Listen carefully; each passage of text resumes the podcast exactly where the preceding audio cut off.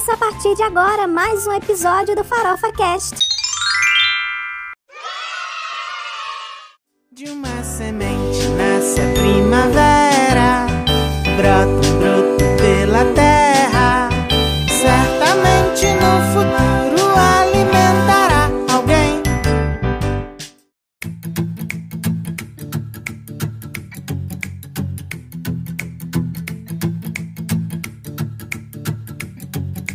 Oi, gente, tudo bem com vocês? Luísa Gualberto na área com mais um episódio do Farofa Cast. E hoje, meninos e meninas, vamos falar sobre horta, uma prática que muita gente aderiu na pandemia. E eu, entre os retardatários, aderi a partir de agora, mas estou muito empolgada e quero compartilhar tudo com vocês. Já me segue lá no Instagram, o arroba farofa_cast. Inclusive, já tem vídeo do IGTV mostrando as coisas que eu comprei para iniciar o plantio aqui em casa. Além, é claro, das dicas e receitas que vocês adoram.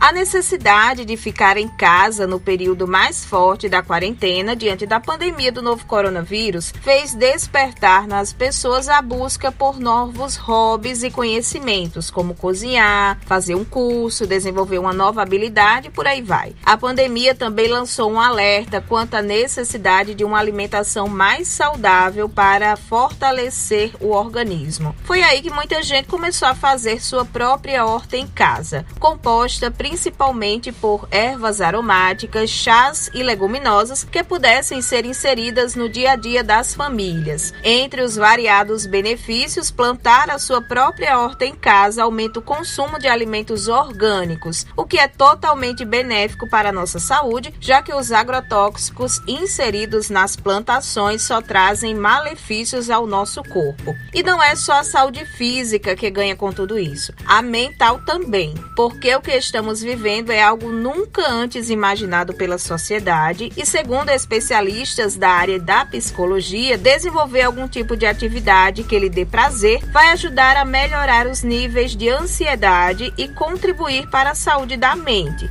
Eu sempre tive o desejo de ter a minha própria horta em casa, mas devido morar em um minúsculo apartamento que nem varanda tem, achava que não era para mim. Mas depois de muito pesquisar e ler sobre o assunto, eu resolvi arriscar. No momento, estou plantando coisas que fazem parte da minha alimentação atual: coentro, no caso cheiro verde, alface, tomate cereja, salsa e espinafre. A minha horta ainda está em fase de germinação, mas assim que forem aparecendo os primeiros resultados, vou compartilhando tudo com vocês.